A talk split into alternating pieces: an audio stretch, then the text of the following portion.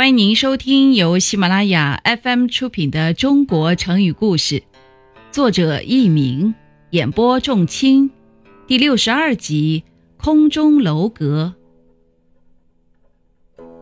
古时候有一个既愚蠢又固执的富翁，有一天他去拜访另外一个富翁，到了这个富翁的家里之后，他看见那楼房。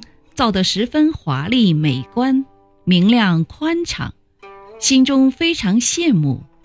他呆呆地望着楼房，暗暗地想：我的钱财一点儿也不比他少，为什么不可以建造一座这样高大美观的楼房呢？他回家以后，马上就把当地的工匠找来，问道：“那座气派非凡的高楼是你建的吗？”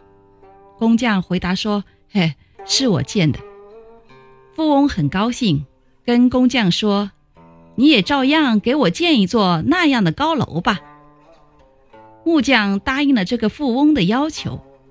听众朋友们，您正在收听的是由喜马拉雅 FM 出品的《中国成语故事》。没多久，工匠就动手建造高楼了。富翁看到工匠从地上建造房屋。感到很奇怪，就问：“你们这是干什么呀？”木匠回答道：“建三层楼房啊。”富翁听了直摇脑袋，着急地说：“我不要下面两层，赶快给我建造最上面的第三层呀！”木匠听了这傻话，真是哭笑不得，耐着性子给他解释：“这是办不到的。”如果不建第一层和第二层，第三层是建不起来的。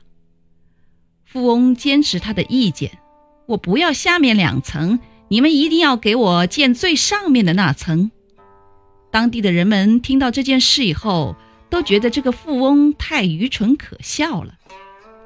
空中楼阁就是从这个寓言故事中概括出来的，原意是指悬在半空中的楼房亭阁。